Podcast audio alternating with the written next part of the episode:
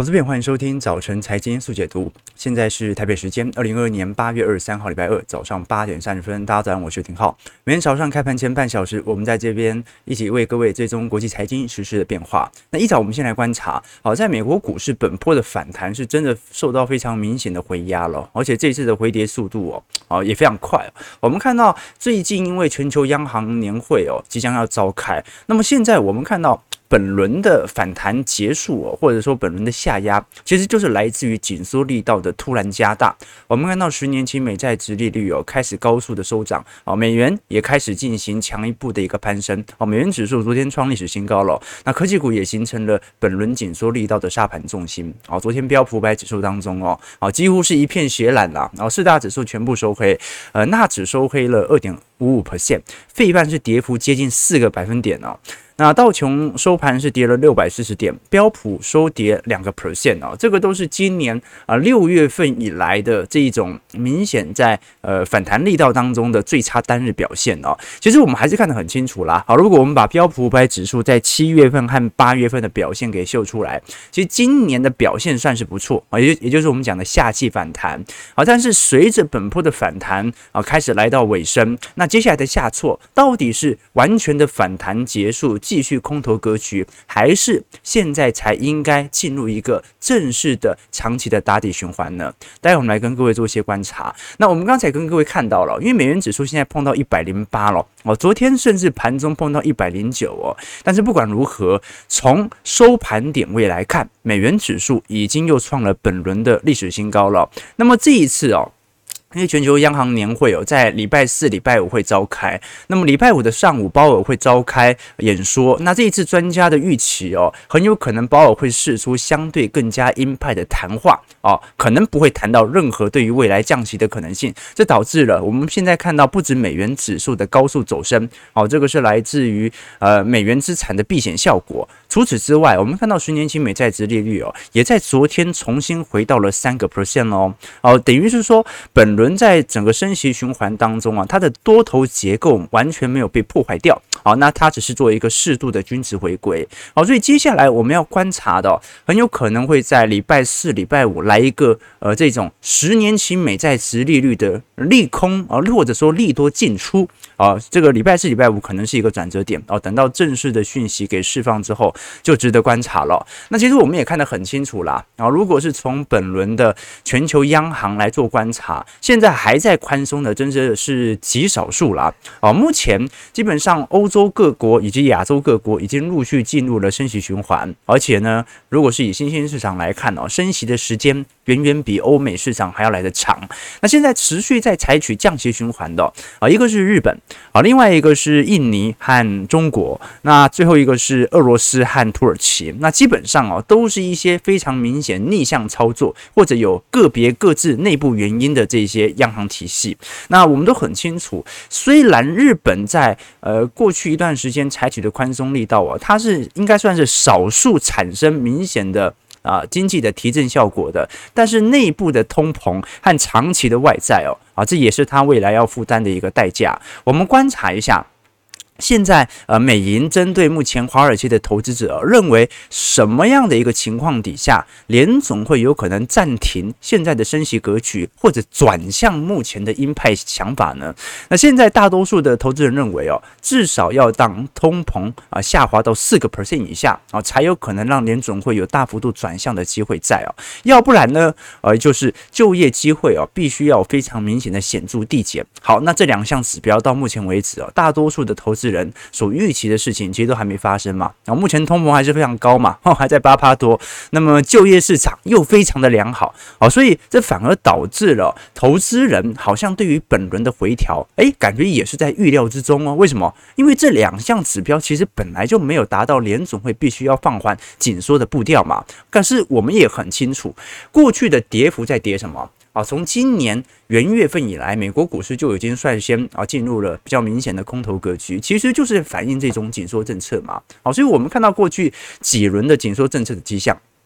呃，这这是很多人在我们的呃会员平台或者在我们的这个呃 YouTube 底下留言哦，说对于联总会的紧缩政策，其实就意味着空头的持续。其实这。不能这么说了，好像上一轮的升息格局，它就没有非常明显的这种长天期的向下的空头行情嘛。我们观察到蓝色线呢是联总会的资产负债表。那么白色线是标普五百指数的变化。我们之所以把长天期拿来看呢，就是要了解联总会资产负债表的缩表动作对于股市的影响。那我们看得很清楚啦，上一次联总会的资产负债表啊，正式的开始进入下行空间，大概是从一七年中旬左右开始往下掉。那正常来讲，股价会提前反应嘛。可是我们看到一七年一整年哦，基本上股价都是一个上行趋势。那的确到一八年哦才。缩表差不多一年多左右哦，诶，感觉股市的一个景气下行周期刚好来袭哦，这也对于当时的经济产生了一定程度的冲击哦，诶，结果我们看到下一轮的宽松马上又来了，所以我们现在看到，虽然缩表的行为，呃，现在才在今年六月份开始慢慢的展开，但是股市的均值回归幅度其实不算小哦，对吧？哦，这就代表着。不管目前的股市它是不是反映经济动能的走弱，它基本上应该早在今年一季度、二季度，它就已经在反映联总会即将缩表这件事情。好，所以接下来我还是认为下半年的主基调啊，甚至都不是联总会的缩表行为产生的效果有没有反映在股市身上，而是来自于到底经济衰退的风险可能性大不大，到底联总会软着陆的可能性大不大。那当然，我们现在看到彭博社哦。针对目前美国股市产生的新一波的转捩点来做一些统计和调查，这张图表哦是彭博社预估。投资者们认为什么时候通膨水准可以回到两个 percent？那么认为是一年就可以回到这个两趴水准的投资者啊，如果是专业投资者的话，大概只有十四点六趴的人认为。那预估两年的人大概是四成六，三年或者更长的时间是三成九。也就是说，现在大家预估的时间呢，是联总会的紧缩政策如果连续两年加上景气的走皮，应该。很有可能在二零二四年左右，通膨就回到两个 percent 的水准了。那么，如果是零售业的话，零售业反而更相信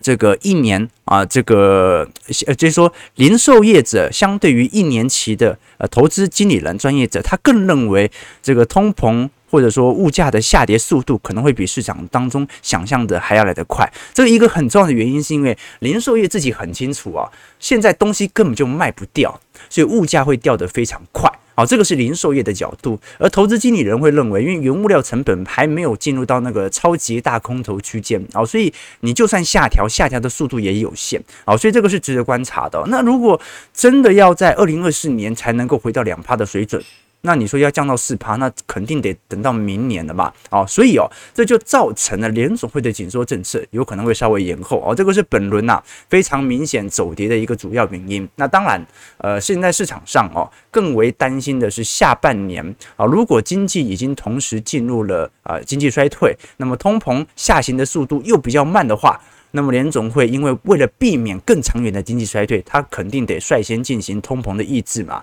我们看到近期认为经济即将进入衰退的专业投资人哦，如果我们按照民调来统计的话，大概有四成六。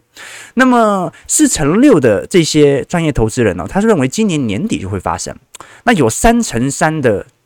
专业投资人认为在明年中旬左右。啊，经济衰退才会发生。呃，那有十八 percent 的投资者认为现在已经是经济衰退，啊，就前两季经济负增长嘛。那只有三趴的人认为经济不会进入衰退，在未来十八个月。好，所以各位可以理解哦，如果我们看到大多数的人都认为经济已经进入衰退，或者经济正在进入衰退，或者经济将在一年内进入衰退，那就代表着其实大部分的股价可能早就已经 price in 现在的经济衰退了。所以反倒哦，我。我们现在观察的任何的指标哦，其实都是在看未来的呃呃坏消息利空发生之后，什么时候牛市会回来的这种感觉啊。各位懂我意思吗？现在的十年期美债殖利率，我是在预测啊，等到经济衰退之后，到时候这个殖利率啊会下降多少啊？现在的。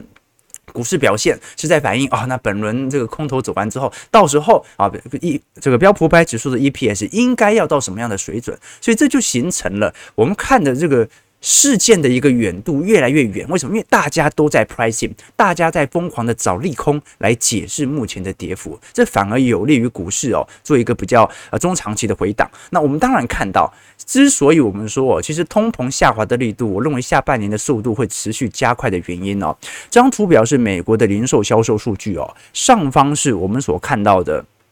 明目上的零售销售数据，那下方是经过通膨调整后的实质消费数据。那我们观察到一个比较明显的迹象，那是什么？那就是从明目上，我们当然一直在创高，这很正常嘛。那通膨创高，那我们花的钱当然越越来越多。可是把通膨算进去物价之后，或者把我们的实职工资水平算进去之后啊，其实我们的名目啊，我们的实职工资水平、实职的销售数据啊，其实早在二一年中旬的时候，它就已经开始见顶了。但是有趣的事情是什么？有趣的事情是，就算从实职零售量来看的话，仍然好过于二零一八年到二零二零年的水准哦。也就是说，现在能花的钱呐，虽然名目上，啊，比以前高非常多，但是从实质上也比以前高非常多。好，这个也是现在你像是汤利啊，或者一些美国的那种长期的多头呃看多者哦，这些投资经理人哦，之所以还保持乐观的原因，经济哦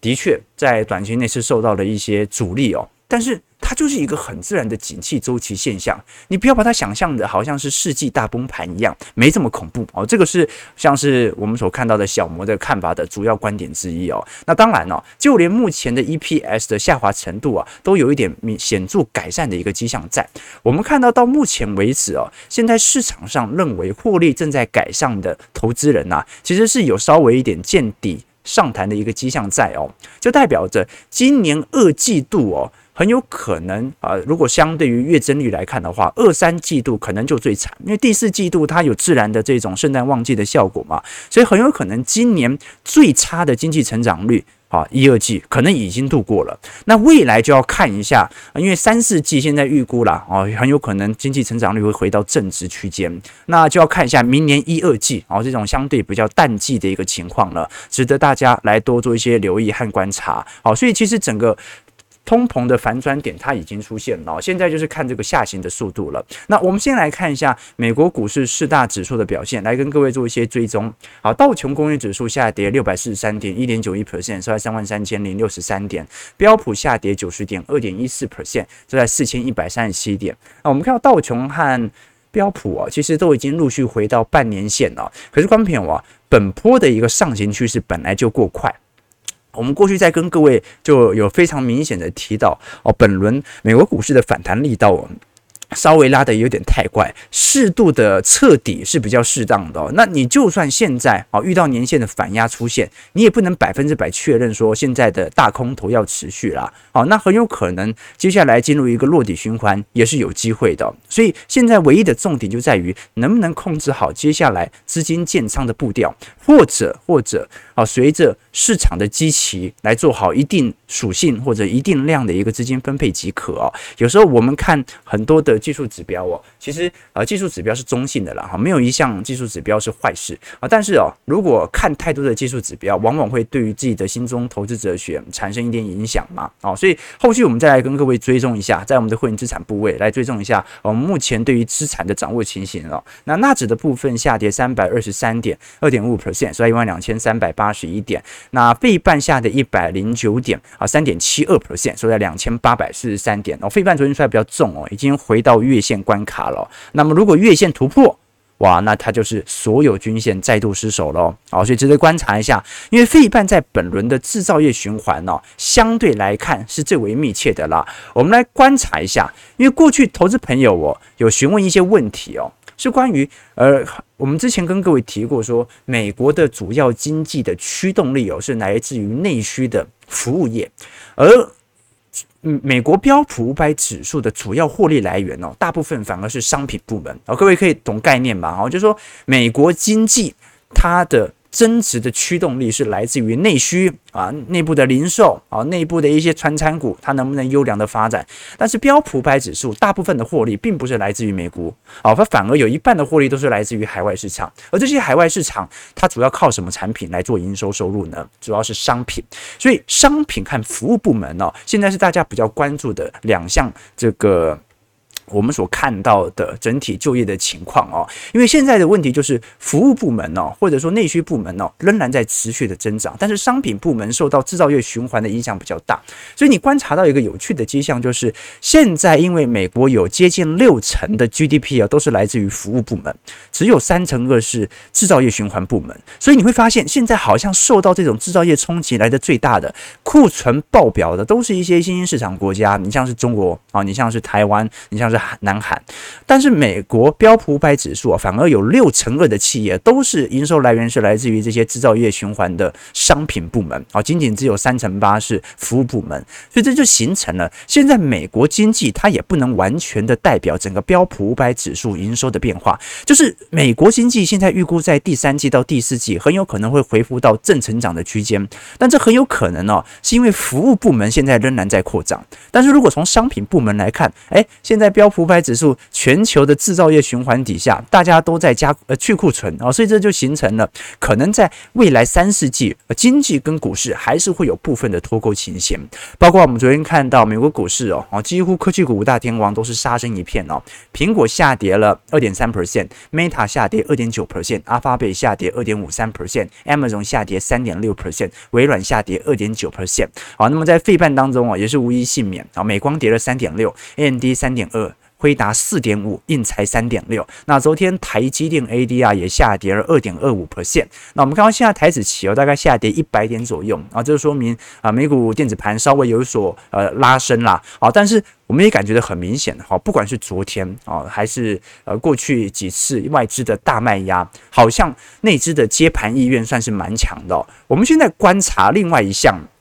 服务业的动能哦，我们之所以说现在美国的服务业哦，感觉好像财报上也没有这么亮丽哦，其中一个也是内部库存的问题啦。可是如果你是那种餐饮业的话，其实美国内需的推升力道仍然在持续增加，但是你看到好像。总 EPS 也没有大幅增加的原因，是因为现在很多美国餐饮业的海外市场，尤其是中国大陆哦，所受到的海外营收的冲击太大。我们来观察几家目前的美国的这种餐饮业的实质情况哦，或者一些啊这个休闲消费龙头哦，我们看到像是星巴克，星巴克在中国的呃总营收已经下滑了接近五成哦，哦，关门五成哦，就等于在中国大陆有一半的店。都没赚钱的这种感觉哦。那第二名呢是 Richmond，Richmond 是我们看到的瑞士的奢侈品的公司哦，然后他是做那卡地亚和万宝龙哦那一类的哦，基本上营收也在中国有衰退了四成，艾迪达在中国衰退了大概接近三成，Burberry 也是三成。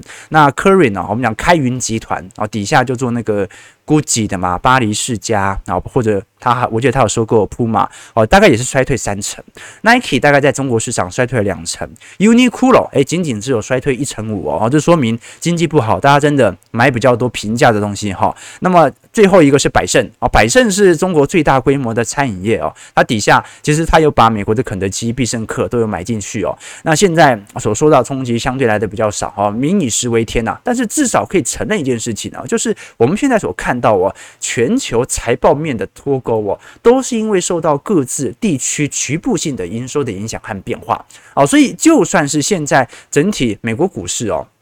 感觉软体股啊，或者说服务业冲击好像没这么大，但是各自也遭受到了后疫情时代所产生的一些影响。很多人其实呃不知道哦，今年苹果股价之所以还保持在高位，导致指数。还能够有所守稳的一个主要原因然后，今年其实苹果股价，你看当时从低点反弹了三成嘛，苹果股价的去估值力度其实没有想象中来的大啊，因为你要知道，其实。美国的股市的指数基本上就是苹果当道嘛，苹果涨指数就涨，苹果跌指数就跌，基本上它就像是台湾的台积电一样。可是苹果今年为什么还能够有巨额的这种资本的成长力度呢？啊，一个最直观的原因呢，是我们看到苹果目前所进行的 buybacks 啊，基本上就我们讲的库藏股的实施计划哦，在二二年呢是持续在创高当中哦，哦，在这种。状态底下，我们看到的浅蓝色线啊，是苹果的在外流通股数哦。你想想看哦，他买的股票越多，在外流通股数越少，如果市值不变的话，那股价当然就会持续增高啊。好，所以这个就是我们现在所面临的呃非常明显的全球各自产业内部脱钩的一个情况。当然有机会我们来持续跟各位做做一些分析啦。那我讲一下我的看法哈，因为我认为整个美国股市哦，它今年仍然比较偏向于这种库存循环的自然调节。那么今年遇到升息年呐，可是你不能把升息年或者说缩表年哦当成美国股市的大空头哦哦，正常来讲哦，既然升息是形成股市当中的一个前置力道，那只要它不升息，或者只要它减少缩表的金额，那么它的利空就消失了啊。所以如果真的股市的跌幅纯粹就取决于联总会的政策。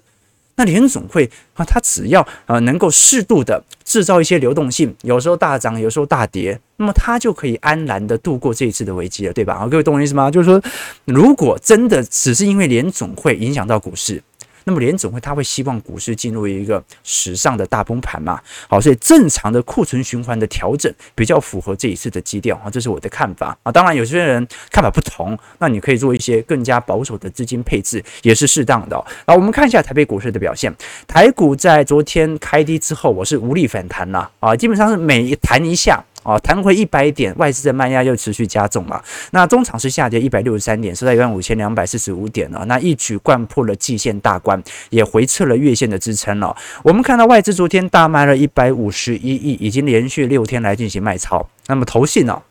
只持续的买台股。啊，这一次已经创了投信有史以来的买超最长记录喽。三大法人共计卖超一百四十九亿哦。那接下来季线哦，因为有一点下弯的迹象。哦，所以现在反而季线的卖压开始有所曲线了。现在均线下弯呢，就代表着上方的套牢量开始慢慢的增加嘛。我们看到台北股市从本波低点哦，一三九二八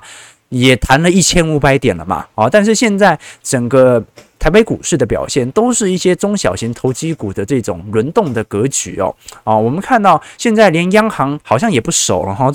台币已经连续两天跌破三十了啊，那过去守那么凶干嘛呢？那不不如早点让它跌破对吧？我们看到台币昨天收在三十点零九五，哦，连续两天站在三字头喽啊，那接下来止贬回升的讯号，我们可能就要看一下接下来联总会啊，或者说本周的。啊，这个全球央行年会哦，针对啊九月份的 FOMC 升息力度的指标了，其实感觉还是还是很明显的啦。我们把这一次央行哦，把呃台湾内部的国际收支给秀出来哦，这一次一百一十一年第二季的经常账顺差是两百六十五亿哦，那金融账的啊这个资产增加是二百四十三亿哦，所以我们还是可以看到一个非常明显的迹象哦。啊，因为经济是正成长啦，所以大家的数值都是正值。可是你还是可以感觉到非常明显的迹象哦。首先是经常账顺差，经常账顺差的规模好像在去年第四季就已经完全见顶喽，也就代表着今年一二季哦，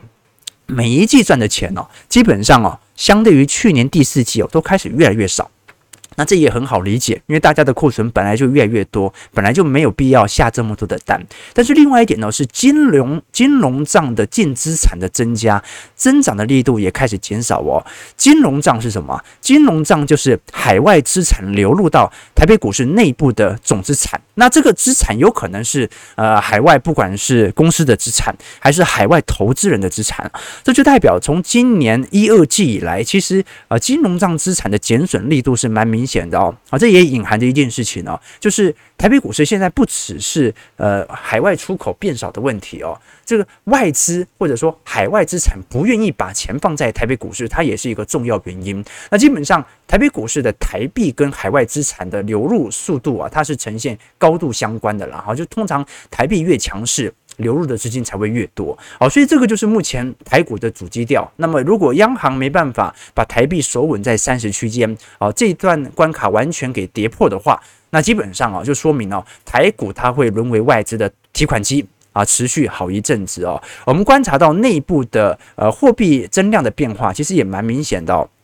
这张图表哦，是目前的 M1B 和 N2 的变化。那我们过去跟各位提过嘛，因为 M1B 哦，它是我们讲的 M1A 加上活期储蓄存款，那 N2 是把所有整体市场的资金全部加起来。所以过去我们讲说黄金交叉是 M1B 年增率超过 N2 的时候啊，比如说在一百零七年的时候啊，啊，当时元月份的时候啊，哦，就是那种市场的这种。可随时动用的资金大幅的增加，市场的这种总流动性比较差的资金，这就隐含着定期存款。把资金提出来，流到活期存款，那通常就隐含着大家就会炒股了嘛。可是我们现在看到哦，从去年年中之后哦，基本上 N two N one B 的比例就在一个高速下行的区间。好，那现在啊，有一点类似快要进入死亡交叉了。什么意思啊？就现在活期存款里面的钱不断的被提领出来，存到。定期存款或者存到一些啊邮政储金啊外汇储存款当中哦，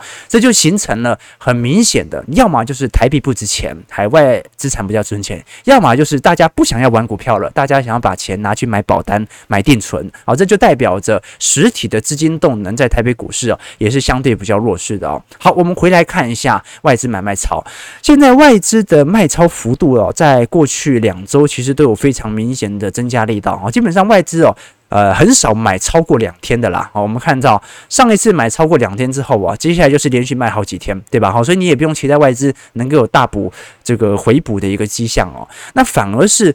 投信的部分哦，昨天买了八亿哦，已经连续四十二天买超了哦。这个投信是疯狂的接哦。我们把这个外资的买卖超跟投信买卖超直接来做一些比较哦。哈，这个是今年以来外资和投信的买卖超哦，是不是感觉就特别明显哦？基本上外资大卖的。啊，那一天通常投信的买超力度也就最强哦，所以投信在本年度的这个买盘力道哦，是形成台股的一个重要原因。那就说明哦，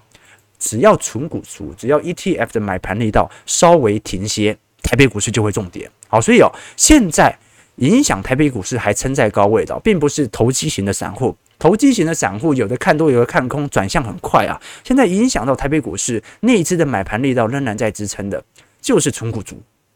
哦，所以这些纯股族到现在为止哦，啊，今年过了一整年哦。其实还在存，所以你才看到投信的买超力道，仍然持续在放大啊。所以真正台北股市的崩跌段呢，它一定要呃，基本上要取决于啊投信或者说内部存股族完全的弃单不存股了才有可能。所以台股啊，真的是有有可能这一路就这样盘在这样的一个位阶啊。加上国安基金到现在也没退场，对不对？然后内资的关股买盘力道也在增加。那为什么昨天台北股市开始做了一个非常明显的回跌呢？诶。小台昨天转多了哦，真的是一转多哦，这个台股就开始走空，对吧？好，那可见哦，今天如果台北股市持续在一个空头格局的话，或者持续在一个回档格局，那看起来小台可能转多的迹象会越来越明显。不过我不认为这个啦，我不认为说接下来台北股市会大跌，也当然更不会大涨哦，反而有可能小台多空比哦，在未来几天的行情是有时候看多，有时候看空。或者说看多的力度稍微少一点，或者看空的力度稍微少一点点。简单来讲，就是共识达成不一致的时候，有一点类似五月中旬那一段啊，就是。突然看多，突然看空，突然看多，突然看空，在五月中旬那一段，其实股票市场啊，它就形成了一定程度的盘整效果。那我会认为，接下来一周的股市的走法，呃，现在会比较偏向于那种啊，比较震荡在季线左右的一个影响力度哦。那加上这个国安基金的那个护盘效果，其实力道是持续在涌现当中的。那我们可以观察到了啊，外资在过去一段时间哦。买买超的股票其实也都是一些低面额的股票，而不不不不是讲低面额，低市价的股票哦。你像是友达、群创、精英、美食啊、元大、沪深、正二、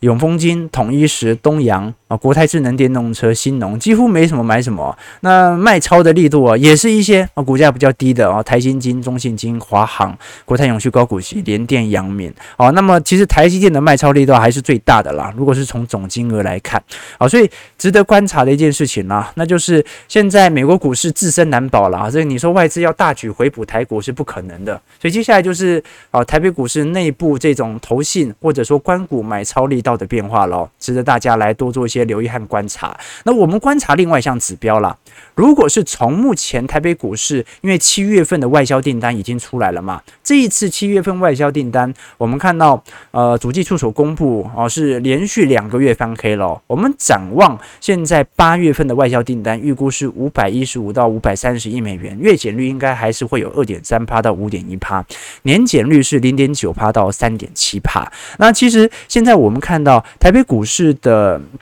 整体的出口的增长力度已经进入到负值区间了，那这是好事哦。按照过去的经验啦，呃。负值来到接近十个 percent 左右，台北股市就会呃比较有那种明显景气落底的迹象在了啊，所以现在是刚开始进入衰退区间，也就是代表的现在到六月份、七月份是台北股市终于今年赚的去今年赚的钱比去年还要来得少。啊，这个是第一次发生这样的一个迹象啊。那如果我们把焦点移回到啊这些台北股市啊重要的电子零组件或者我们讲的代工厂啊，其实也是感觉非常明显的迹象啊。我们把广达、人保、伟创、英业达、和硕啊前五大笔电的代工厂，今年来看，其实还是有出货。可是如果是从年增率来看哦，从今年二季度开始，包括广达啊。年增率已经衰退三成四了，人保衰退两成，纬创衰退四成，呃四点九个 percent，英业达还不错，英业达第二季还增长了八个 percent，和硕衰退十七个 percent，总计。五大代工厂衰退两成，那么一直到第三季哦，那就无一幸免了，连英业达都会衰退八点五个 percent，按照市场的预估，好，所以现在一个非常明显的迹象了，就是说随着库存水位的上升，这种景气的下行是迟早的事情，没有一家产业可以这个独善其身呐，啊，所以基本上接下来台北股市哦，会有强烈补跌的这些股票，就是那些。哦，那看起来好像还受到明显多头支撑，然后还没释放利空的这些股票嘛。哦，你像网通股就是少数那种，哎，感觉哦，在过去一段时间好像景气跟它没关联的感觉哦。那这种股票反而都会稍微补跌效果会比较明显一点点。我们观察到，在今年上半年啊，全台湾电子零组件的库存天数啊，现在已经上扬到八十八天了。过去三年平均是七十一天，过去五年平均是六十九天。好，那包括 iPhone 的供应的库存天数啊，在第二季也上扬到七十七天。那过去五年是。五十七天啊，所以各位可以理解哦，就是虽然 iPhone 十四接下来下半年推出哦，但是到目前为止，整体的拉货潮可能不会如大家所想象中的还要非常的明显哦，值得跟各位做一些留意和观察。好，我们看一下投资朋友的几个提问，来跟各位做一些交流。台北股市目前下跌一百四十一点，预估量能一千八百亿啊，收在一万五千一百一十一点哦，其实还收在万五，好像也没有特别紧张，对不对？关于有没有这种感觉？昨天费半跌了四趴。啊，那你不觉得啊？这台股好像真的跌不太动啊？为什么？一堆人在买啊，一堆人在买啊。这个这个庄董说，央行上周五最后一盘哦，放扁扁破了三十，掩护国安基金获利了结。哦，这有可能，有可能。不过我们现在来看整个台币的趋向哦，感觉是往贬值的方向走，是很明显的哦。但是这一波的贬值好像是来自于美元指数的强烈走升。啊，好像不来自于啊央行的完全的放手让它贬，啊，央行的主贬的情绪还是有明显在发酵。不过接下来央行的监事会议哦就会释放即将要升息的言论了啦。啊，不过升息力度你也不能想象中多大嘛。啊，今年美国升息九码，啊，台湾央行升息一码半，啊，一码半，这个这个。纯呃，五五说纯股族太满太猛了吧？帮忙护盘，那你投信就这样吗？你以为投信自己买吗？投信是内部的投资人要买，他的资金规模不断扩大，他才有被动的买盘开始出现嘛。OK，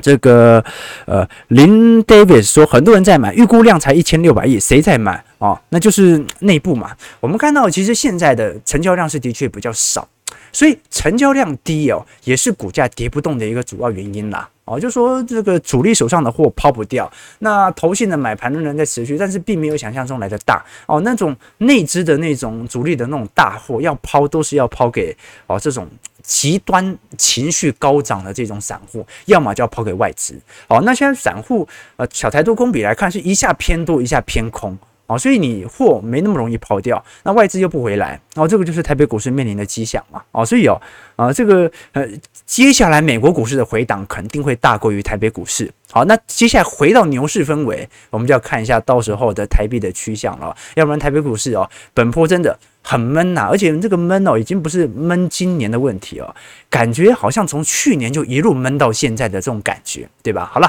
九点零四分，感谢各位今天参与。如果喜欢我们节目，记得帮我们订阅、按赞、加分享。我们就明天早上八点半早晨财经速解读再相见。祝各位投资朋友看盘顺利，操盘愉快。